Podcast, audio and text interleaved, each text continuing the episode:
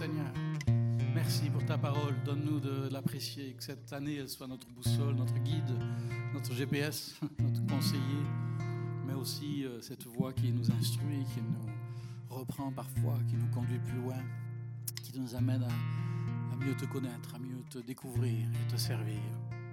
Amen. Merci pour ta parole. Quel précieux trésor, quel précieux cadeau que Dieu nous a fait là. Un bon plan pour notre vie pour 2020, ce serait déjà pas mal, un bon plan. Ce serait très constructif, puisqu'on va beaucoup parler de construire. On est déjà dans le sujet.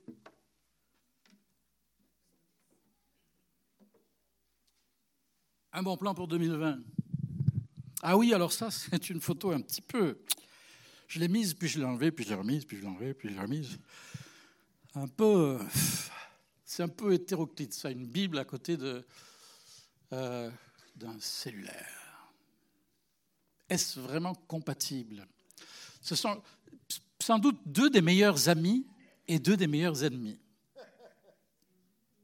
C'est pas vrai? Parce que s'il est, en plus si le vôtre sonne, quelle horreur, un cellulaire qui sonne. Déjà quand il buzz, c'est beaucoup, mais, mais je veux dire, chaque fois qu'il y a un message, au minimum il va s'allumer, quelque chose. Donc si vous êtes en train de lire votre Bible, devinez qui aura la primeur, la priorité. Alors, on est tellement distrait, tellement dispersé, tellement éclaté dans nos pensées, dans notre attention. On a tous plus ou moins un déficit d'attention. Moi, plus que la moyenne. Alors, le cellulaire à côté de ma Bible pendant que je la lis, là, c'est l'apothéose, c'est la fin.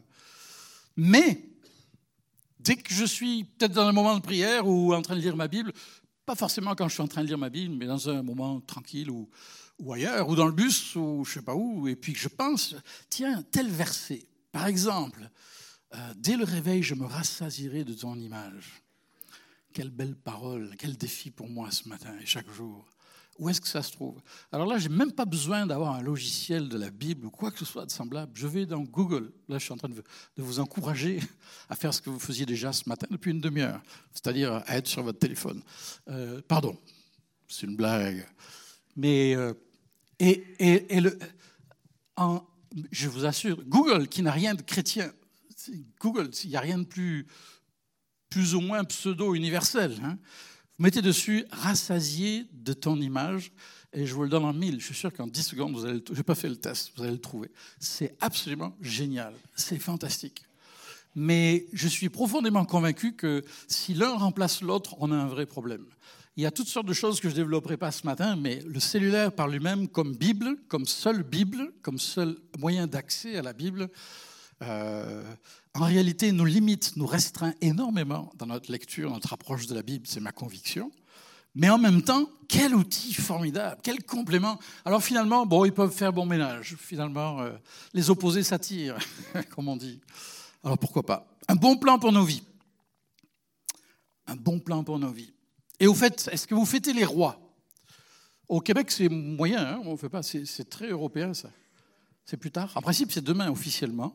Vous allez rater la galette et la couronne qui va avec. En papier, faut-il dire. Euh, ça nous rappelle l'histoire des mages, vous vous rappelez? Vous connaissez l'histoire des mages, sinon c'est dommage. Mais on n'en fera pas un fromage. Mais je vous y amène tout de suite sur le clic suivant. Matthieu chapitre 2, on ne va pas développer, élaborer ce texte ce matin, mais, euh, mais euh, quand même, c'est un petit peu comme un point de départ. C'est un message un peu différent, un peu particulier. Remarquez, euh, je le suis alors. Mais j'espère que quelque chose sera semé dans votre cœur qui fera que plus que jamais vous serez déterminé à chaque jour vous rassasier de son image, à ouvrir sa parole, la Bible, et à vous nourrir d'elle et à la laisser vous façonner, vous transformer, plus que de vous informer, quoique ce n'est pas négligeable. Et euh, voilà ce texte qui nous dit dans Matthieu chapitre 2, Jésus naquit à Bethléem en Judée à l'époque du roi Hérode. Or, des mages venus d'Orient arrivèrent à Jérusalem et dirent Où est le roi des Juifs qui vient de naître? En effet, nous avons vu son étoile en Orient et nous sommes venus pour l'adorer. L'étoile qu'ils avaient vue en Orient allait devant eux jusqu'au moment où, arrivée au-dessus de l'endroit où était le petit enfant, elle s'arrêta. Quand ils aperçurent l'étoile, ils furent remplis d'une très grande joie. Ils entrèrent dans la maison, virent le petit enfant avec Marie, sa mère, se prosternèrent et l'adorèrent. Et un peu plus loin, le texte dit, avertis dans un rêve de ne pas retourner vers Hérode, ils regagnèrent leur pays par un autre chemin. Quand Hérode vit que les mages l'avaient trompé, il se mit dans une grande colère et il envoya tuer tous les enfants de deux ans et au-dessous. On estime que peut-être ça correspond, ça signifierait environ entre 20 et 30 petits-enfants qui étaient à Bethléem et dans tout son territoire. Étrange histoire. Alors moi, ça fait une cinquantaine d'années que je connais euh, un petit peu ce texte, plus ou moins, hein, pour pas dire un petit peu plus. Quand on a été élevé catho, après, bon, ça reste. Et puis, et puis c'est dans la Bible, l'histoire des rois mages. Euh, mais franchement, bon, on passe vite à autre chose. Hein. Et pourtant, le fait de tomber dès le début de ma lecture, dès le début de l'année, parce que je commence Matthieu chapitre 1er, puis chapitre 2, et je tombe les tout premiers jours de l'année sur ce texte, et j'aime, j'aime me laisser aller à dire, qu'est-ce, est-ce qu'il se peut que dans, la lecture que je m'impose, en suivant un plan, un programme, on va y revenir, est-ce qu'il se peut que Dieu me rencontre? Tout autant, et même que parfois ça rejoigne ce, que, ce qui se passe autour de nous dans le, dans le calendrier presque. Et je suis toujours impressionné de, de voir que c'est souvent le cas. Pas toujours, mais c'est souvent le cas. Et euh, par exemple, des mages, des mages, c'était, c'était des sages, probablement des astronomes. Les érudits nous disent que euh, c'était une caste sacerdotale chez les Perses et les Mèdes, des gens très considérés le conseil secret des rois qui administrait les affaires religieuses et se vouait à l'étude de la nature, surtout de l'astronomie. Un drôle de mélange. Et des gens qui par la suite sont devenus un petit peu des gens farfelus et bizarres, euh, des mages. Mais au départ, c'était plutôt des, euh, ce que j'allais dire, des scientifiques, des chercheurs, des, des sages, comme on en retrouve dans le livre de Daniel d'ailleurs, dont il fera partie. Et ça, je trouve ça fascinant. Des gens qui sont en recherche, plus ou moins peut-être scientifiques en partie, euh, des gens qui sont en recherche, et que Dieu est capable d'aller trouver dans leur pays lointain, bien loin de là, alors que l'évangile n'est même pas encore pleinement manifesté, alors que Jésus, le Fils de Dieu, vient de naître. Et voilà que Dieu est capable de se révéler à ceux qui le cherchent de tout, tout leur cœur, d'aussi loin qu'ils viennent. D'aussi loin qu'ils viennent. Et puis tout d'un coup, je pense, on est en 2020, et puis je me dis, mais Merci Seigneur. Aujourd'hui encore, tu es capable d'interpeller, de convaincre, d'éclairer des hommes, des femmes, des jeunes, des enfants, et de te révéler à eux aux quatre coins du monde, même quand ils viennent de très loin, sur le plan géographique ou culturel ou autre. Euh, n'oublions pas nos amis et nos frères et sœurs boutanés Quelle expérience pour notre Église ça a été. Moi, ça m'a beaucoup marqué de voir comment Dieu nous les a amenés comme cela, et puis les amener déjà, non pas tout cru, mais tout cuit. Ils étaient déjà bien avancés dans la foi, euh, avec des gens capables de, les accompagner dans la foi, et, notre frère Francis a été beaucoup à leur côté. Et merci Seigneur, mais quel exemple extraordinaire, la façon dont Dieu, quand on connaît un petit peu leur histoire, mais c'est incroyable. Et il y en aurait bien d'autres comme cela. Dieu est vraiment étonnant dans ce qu'il est capable de faire. Ça remplit mon cœur d'espoir pour des gens dans ma propre famille ou partout dans le monde qui sont tellement loin de Dieu, semble-t-il. Dieu serait-il capable d'aller les chercher et même de les guider sans mon aide parfois même, bien souvent, de les amener à lui-même sans même que nous y soyons pour quoi que ce soit, si ce n'est peut-être d'avoir prié pour eux? Ah, je trouve ça stimulant pour ma foi. Et puis c'est mystérieux cette histoire, parce que ben, c'est des astronomes, alors pour Dieu ça n'a rien d'astronomique. Il va juste les diriger par une étoile. Ben voyons, ça se fait pas tous les jours quand même. Hein et ça va, il va les guider comme cela jusque, jusque là où se trouve le petit enfant. Ils entrèrent dans la maison, on n'est plus dans la crèche, hein, on est pas mal de temps après la naissance de Jésus. La, jolie crèche avec les rois mages, là, elle est un petit peu, c'est un peu des raccourcis. Ça s'est passé pas mal de temps après. Je pense que certains disent peut-être deux ans, je ne sais plus. En tout cas, Ils entrèrent dans la maison, virent le petit enfant avec Marie, sa mère, se prosternèrent et l'adorèrent. Ils ne sont pas juste curieux, mais il y avait une soif dans leur cœur de connaître le Fils de Dieu et de l'adorer, pour l'adorer. Et mes amis, plus que jamais, aujourd'hui dans notre monde, même si les gens vont dans toutes sortes de directions, je faisais allusion tout à l'heure au Nouvel Âge, toutes sortes de, recherches, toutes sortes de, de, quêtes spirituelles, on parle plus de religion, on parle de spiritualité, mais mes amis, ça change pas tellement les choses. On est en quête, on est en recherche. Et merci Seigneur, il y a des gens qui aimeraient, sans peut-être le savoir eux-mêmes, apprendre à adorer Dieu. Et c'est vrai que ça change une vie d'apprendre à adorer Dieu, non? Merci Seigneur, il est capable de le faire et de vivre à sa gloire. Alors ensuite, le texte dit, avertis dans un rêve de ne pas retourner vers Hérode, on a pris un raccourci dans le récit, hein. ils regagnèrent leur pays par un autre chemin. Ces gars-là, ils ne sont même pas nés de nouveau, ils ne sont pas baptisés, ils ne sont pas euh, chrétiens évangéliques euh, conformes, quoi, je veux dire. Mais Dieu est capable de leur parler de manière surnaturelle et même de les avertir pour leur éviter le danger de retourner dans les mains d'Hérode. Et puis la suite du texte dit quand Hérode vit que les mages l'avaient trompé, il se mit dans une grande colère.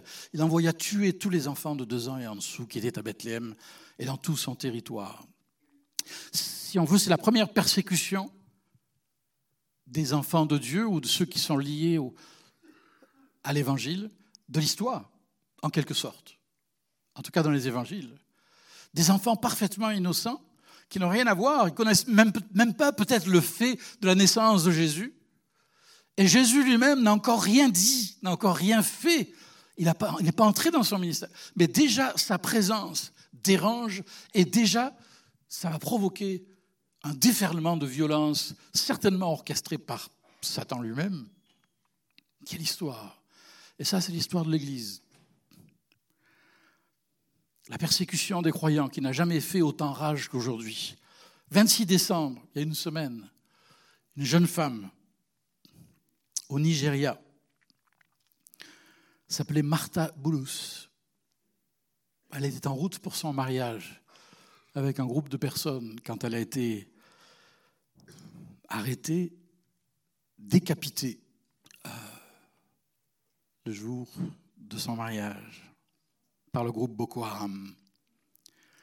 Alors bien sûr, il n'y a pas que le côté religieux dans tout cela, il y a l'aspect politique et autres, mais ça a toujours été le cas. D'ailleurs, Hérode, c'était de la politique, plus que la religion qui le préoccupait.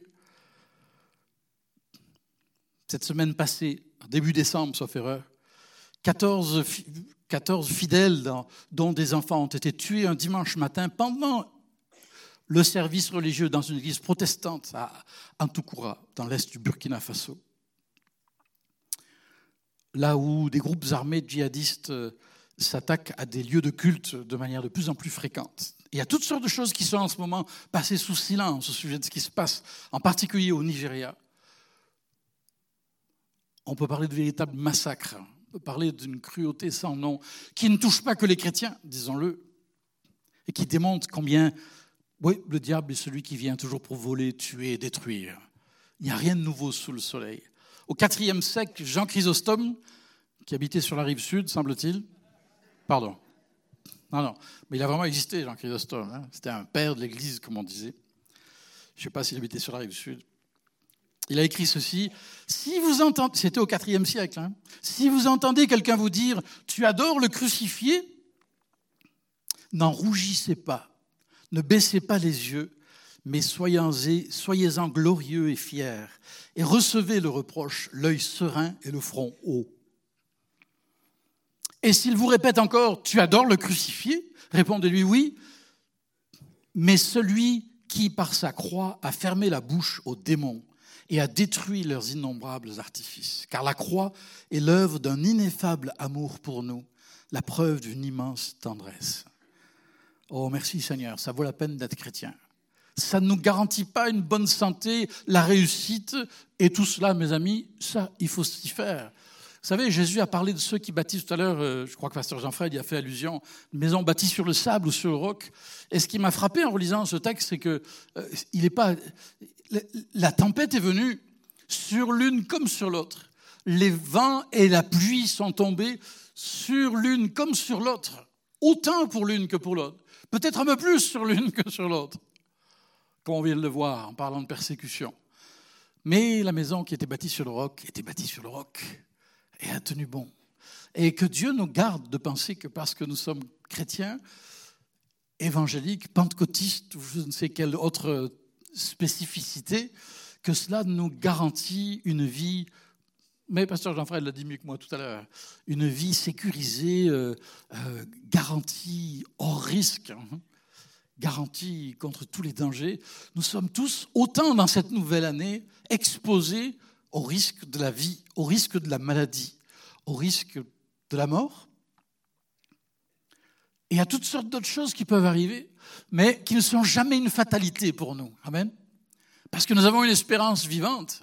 Bien sûr que Dieu peut nous garder de bien des dangers. Bien sûr que Dieu peut nous secourir et nous guérir. Il le fait encore. Ça, c'est un des mystères de la foi chrétienne, la guérison divine. Et dès qu'on essaie de couper les cheveux en quatre, hein, et puis de tout expliquer, tout rationaliser, on va au-devant de problèmes, on va au-devant de, la culpabilité, de culpabiliser les gens, etc. Oui, Dieu guérit, mais Dieu ne guérit pas toujours. Et même Jésus de son temps ne guérissait pas, ne guérissait pas toujours, tout le temps. Ce n'est pas vrai. En tout cas, ce n'est pas écrit dans les évangiles. Mais c'est un préambule, c'est un, c'est pas le mot que je cherchais, mais c'est un avant-goût de ce qu'est le royaume de Dieu, où là, la guérison sera même plus d'actualité, puisqu'il n'y aura plus ni maladie, ni souffrance, ni mort, ni larmes, ni deuil.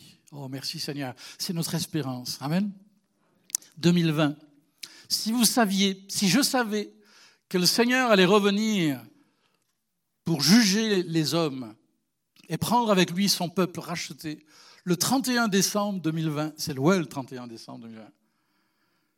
Qu'est-ce que ça changerait dans ma vie? C'est une bonne question, je trouve. Sauf que ça pourrait arriver le 31 janvier 2020 ou avant. Mais supposons qu'on ait toute une année devant nous à vivre à la lumière de son proche, proche retour. Est-ce que ça devrait changer quelque chose dans ma vie? Ben, un petit peu quand même. Et pourtant, c'est tellement plausible c'est tellement possible. C'est notre espérance. Le Seigneur qui revient bientôt. Parce que nous croyons que la Bible, et je vais y revenir pour les 90 minutes qui nous restent, à moi tout seul, euh, pendant euh, Star Wars, à ce qui est vraiment cher à mon cœur ce matin, c'est de vous dire, puissions-nous nous nourrir de la parole de Dieu et du Dieu de la parole. Euh, dès le réveil, je me rassasirai de son image, de ton image. Est-ce que vous pourriez le répéter avec moi si vous, si vous le voulez? Dès le réveil, je me rassasirai de ton image. Ça, c'est un choix. C'est une décision. C'est un engagement. Est-ce que cette année, nous allons donner à Dieu la place qui lui revient? Et quelque part, je sais qu'il y en a toujours qui diront qu'ils se considèrent comme des exceptions. Il y en a qui sont du soir, il y en a qui sont de la nuit. Mais franchement, il se passe quelque chose au réveil le matin qui, qui met toute notre journée quelque part sur la voie, qui, qui donne le ton à tout ce qui va se passer ou à toute l'attitude qu'on va avoir. C'est pas vrai? Pour beaucoup d'entre nous. Mais si seulement le matin j'apprends, dès mon réveil, même si je suis encore dans mon lit, à dire Seigneur, je tourne mes pensées vers toi, je te remets ma journée, que ton, que ton don soit sanctifié, que ton règne vienne, que ta volonté soit faite. Un bon résumé.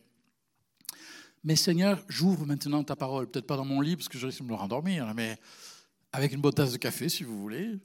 Les cellulaires, euh, on peut l'écarter un peu pour le moment. Mais combien on en a besoin? Et combien ce moment peut devenir un, un trésor, un rendez-vous précieux intime. Le couple a besoin d'intimité, de moments de grande intimité. Et j'ai besoin de moments d'intimité avec mon Dieu, parce que je suis tellement, tellement rempli de tellement de pensées, de tellement de choses. Il n'y a que lui et sa parole qui peuvent me refocaliser sur la personne de Christ, qui peuvent me refocaliser sur l'essentiel, sur la pensée de l'éternité qui devrait nous animer constamment. Oh Seigneur, Dès le matin, je veux me rassasier de ton image. Et c'est pas juste lire des mots, c'est pas juste lire la Bible pour se donner bonne conscience, accomplir un devoir religieux. Il y a des fois, c'est un peu par sens du devoir, c'est pas grave. On ne meurt pas de, de faire les choses par sens du devoir. Mais si toute notre vie on lit la Bible par sens du devoir, il va manquer quelque chose. Hein. Mais le psalmiste David dit Je me rassasierai de ton image.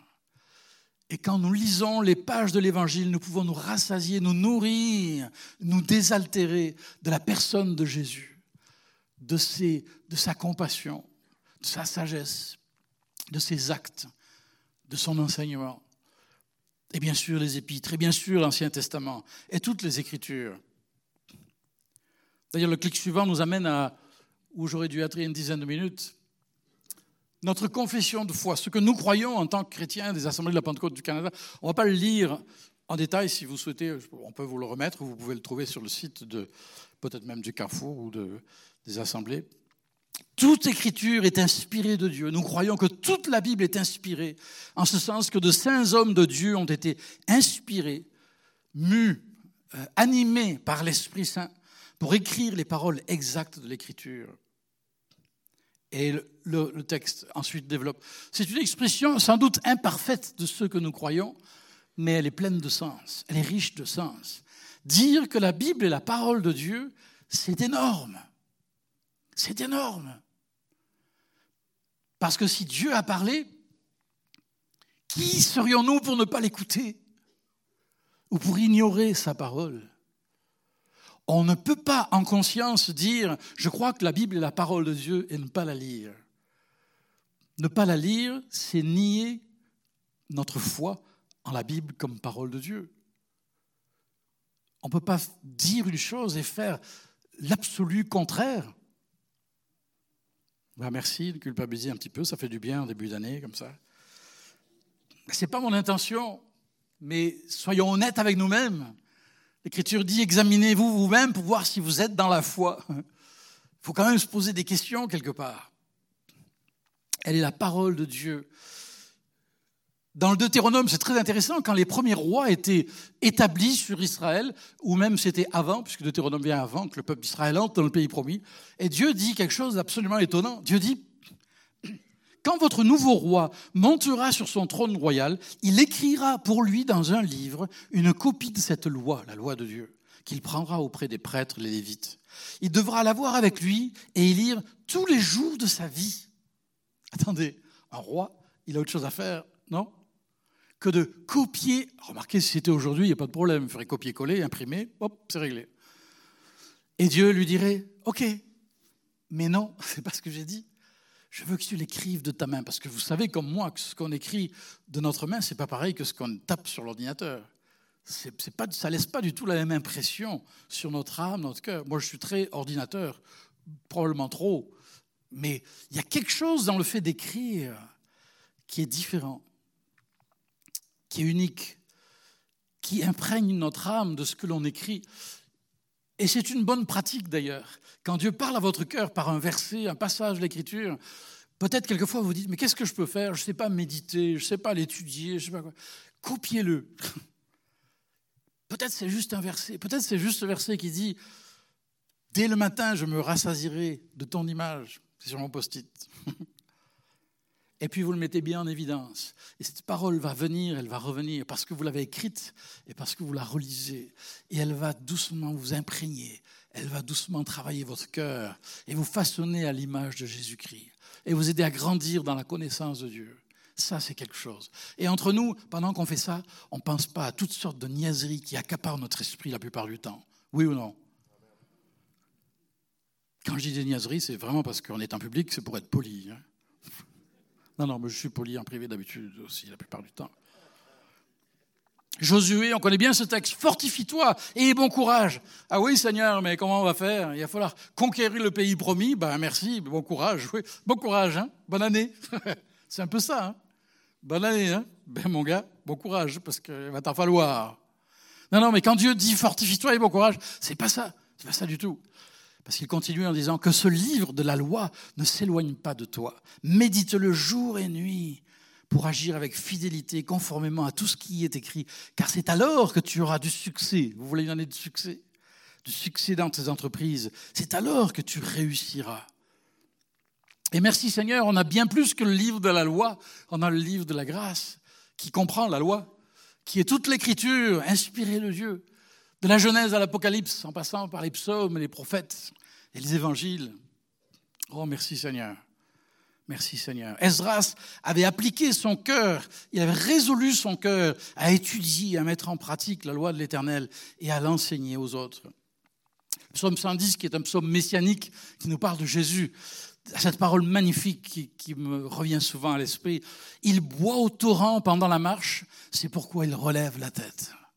Comment est-ce qu'on va pouvoir marcher la tête haute, non pas par arrogance, mais, mais, par assurance dans le Seigneur cette année, face à nos défis, face à nos problèmes, face à, nos, à, toutes les situations qui se présenteront? Comment c'est possible? C'est impossible humainement parlant. Mais si nous apprenons à boire au torrent pendant la marche, ça devient possible. Amen. Et puis, le, le, prophète Ésaïe dira à la loi et au témoignage, c'est-à-dire il faut revenir à la parole de Dieu. Car si l'on ne parle pas ainsi, il n'y aura point d'aurore pour le peuple. Quel avertissement solennel. Matthieu 4,4, Jésus dit L'homme ne vivra pas de pain seulement, mais de toute parole qui sort de la bouche de Dieu. Et merci Seigneur, nous l'avons cette parole. Nous l'avons cette parole. Pour aller un peu plus loin, Jésus dit, venez à moi, vous tous qui êtes fatigués et courbés, sous un fardeau, je vous donnerai du repos. Acceptez mes exigences, parce qu'il en a quand même, hein, Seigneur. oui ou non? Bon, vous aussi, je sais, mais qui est le maître hein? Pour choisir. Et laissez-vous instruire par moi. Comment est-ce que c'est possible? Comment est-ce que Dieu, comment est-ce qu'on peut laisser le Seigneur Jésus-Christ nous, nous, nous aider à accepter ces exigences Encore faut-il les connaître. Il faut les lire c'est dans sa parole. Ce n'est pas dans votre expérience. Ce n'est pas dans une parole prophétique ou une parole de révélation, de connaissance qu'on pourra vous donner, qui ne pourra être qu'un appui de ce que la parole écrite de Dieu vous dit.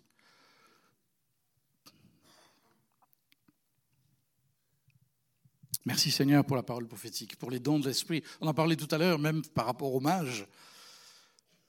Alors Paul dira à Timothée, exerce-toi à la piété Exerce-toi, ça veut dire euh, gym. Hein. C'est de là que vient le mot gymnastique ou, gymnase. Exerce-toi.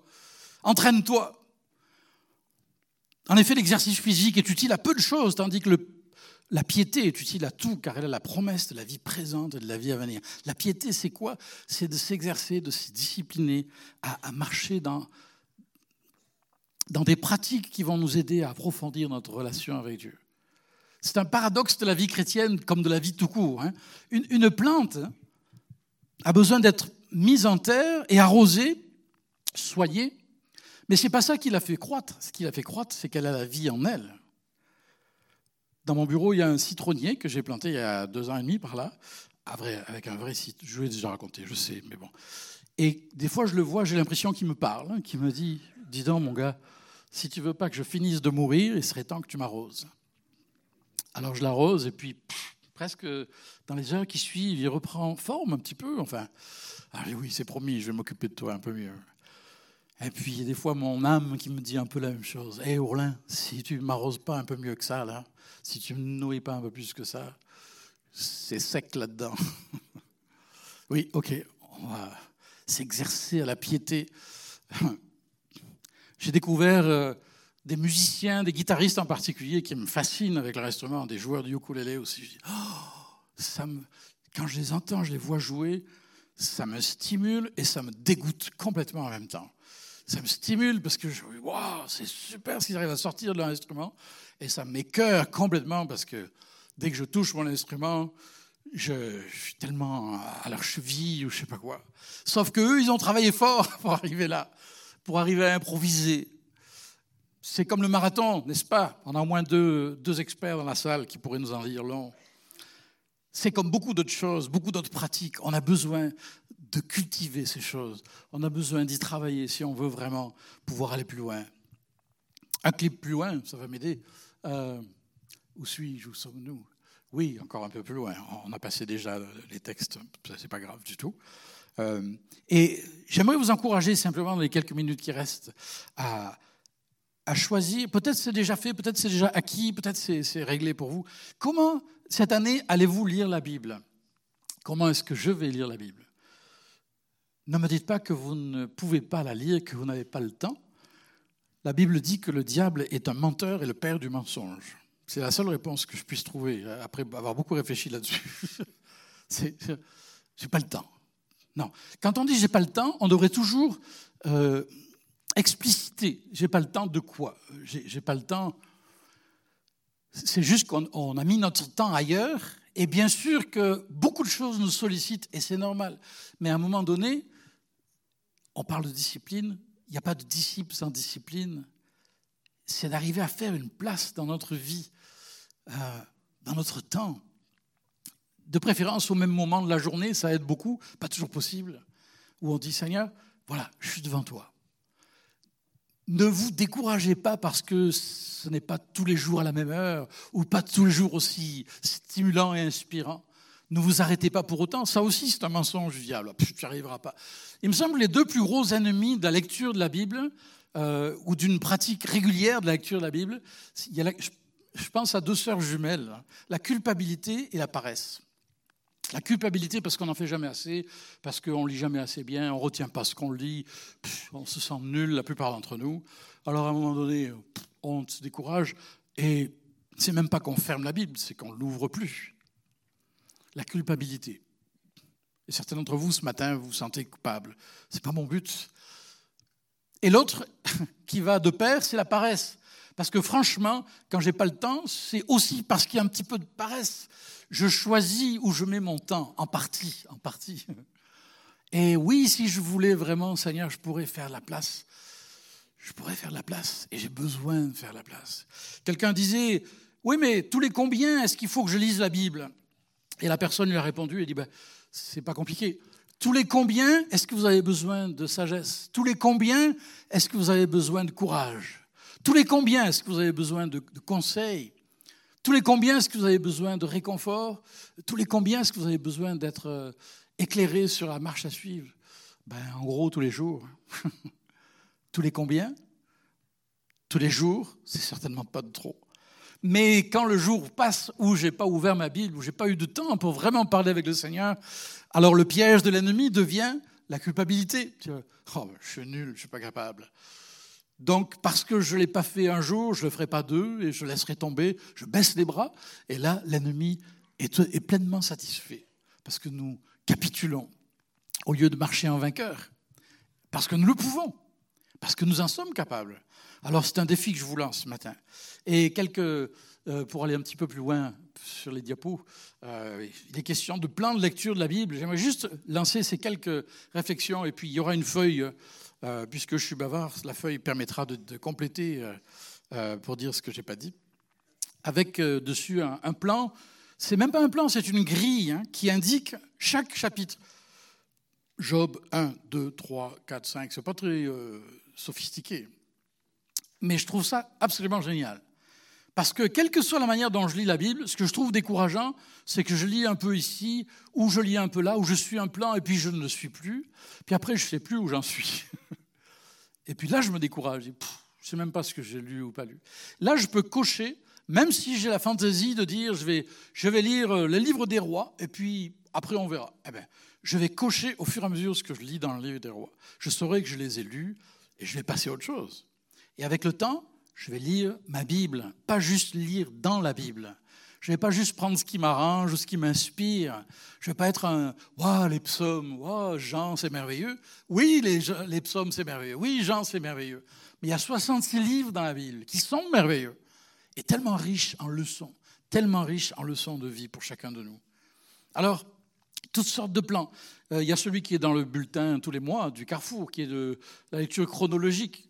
Euh, le seul inconvénient, mais il y a toujours un inconvénient, n'importe quel plan.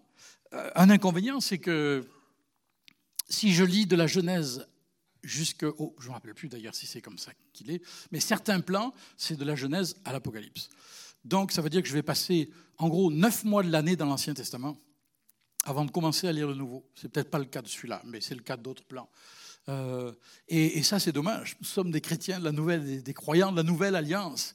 On a besoin de se nourrir euh, prioritairement du Nouveau Testament. Et beaucoup d'autres façons de lire la Bible permettent de le faire.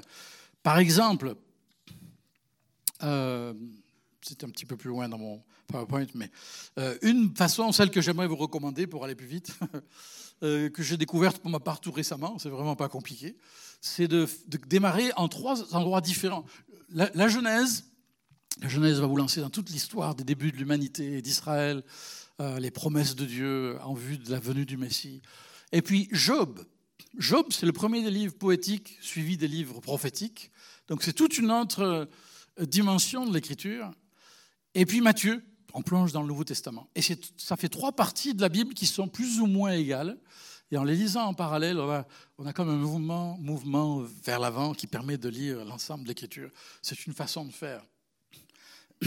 Et ce qui est très étonnant, c'est comment Dieu, quand on lit la Bible comme cela, permet parfois des, parallèles, il y a des choses qui sautent aux yeux, qui sont là, qui deviennent euh, euh, tellement euh, bénissantes et qui nous encouragent à aller plus loin. Il n'y a, a pas une seule façon de lire la Bible que Dieu nous garde culpabilisés parce qu'on ne la lit pas comme quelqu'un d'autre qui est plus avancé dans la foi. Euh, peu importe, ce qui importe, c'est de trouver sa, manière de lire la Bible. Et je vous invite à harceler euh, euh, les pasteurs et, les responsables dans l'Église. Aide-moi, j'y arrive pas. Comment je peux faire? Probablement que des deux dimanches qui viennent, il y aura un stock de, une table de Bible de différentes versions. C'est aussi une, excellente manière d'enrichir notre lecture de la Bible, de changer de version. Mais euh, oui, voilà, notamment. Merci. Euh, et juste, juste vous encourager ce matin, dans ce sens. Et puis n'oubliez jamais que l'auteur se tient à côté de vous mieux que ça, par le Saint-Esprit. Le Saint-Esprit se tient au-dedans de vous. Vous vous rendez compte? C'est bien le seul livre hein, où sans même avoir besoin du cellulaire, on peut s'adresser à l'auteur instantanément, dire Seigneur, aide-moi, je ne comprends pas. Aide-moi à recevoir, ou je ne comprends pas, ou j'accepte pas. Aide-moi à recevoir ta parole. Aide-moi à comprendre ce que tu veux me montrer. Et à l'écran, vous avez différentes versions à titre d'exemple. Sur le clic suivant, on en arrive à la conclusion. Un dernier texte a, que j'aimerais partager avec vous. Tout à l'heure, on a commencé avec ce texte, d'ailleurs, dans les Éphésiens. L'apôtre Paul dit, Voilà pourquoi je plie le genou devant le Père, notre Seigneur Jésus-Christ, de qui toute famille dans le ciel et sur la terre tire son nom. Les musiciens peuvent me rejoindre, s'il vous plaît. Je prie qu'il vous donne, conformément à la richesse de sa gloire, d'être puissamment fortifié par son esprit dans votre être intérieur, de sorte que le Christ habite dans votre cœur par la foi je prie que vous soyez enracinés et fondés dans l'amour pour être capables de comprendre avec tous les saints quelle est la largeur, la longueur, la profondeur et la hauteur de l'amour de Christ. Et de connaître cet amour qui surpasse toute connaissance. Afin que vous soyez remplis de toute la plénitude de Dieu. C'est moi vous dire, quand on lit des textes comme ça, ça nous passe un peu comme les nuages où le soleil est très haut au-dessus de la tête. C'est énorme ce qu'on vient de lire tout ce que Dieu en réserve pour ceux qu'il aime, tout ce que Dieu veut partager avec nous au fur et à mesure que nous apprenons à, nous rassasier de son image à travers sa parole. Parce que lire la Bible, c'est apprendre à connaître Dieu, oui ou non. C'est pas juste apprendre les voies de Dieu, la loi de Dieu, c'est apprendre à le connaître en Jésus-Christ, notre Sauveur, notre Seigneur. Et ensuite, Paul, c'est un petit peu l'apothéose, termine en disant à celui qui peut faire par la puissance qui agit en nous infiniment plus que tout ce que nous demandons ou pensons. À lui soit la gloire dans l'Église et en Jésus-Christ pour toutes les générations au siècle des siècles. Amen. Osons le croire que pour cette nouvelle année qui vient de s'ouvrir devant nous, Dieu va faire des choses qui sont infiniment au-delà de tout ce que nous demandons ou pensons. Est-ce que vous êtes prêts à oser le croire? Refusons d'être résignés dans, la difficulté que nous avons dans nos disciplines spirituelles, de, la prière, de la lecture de la parole.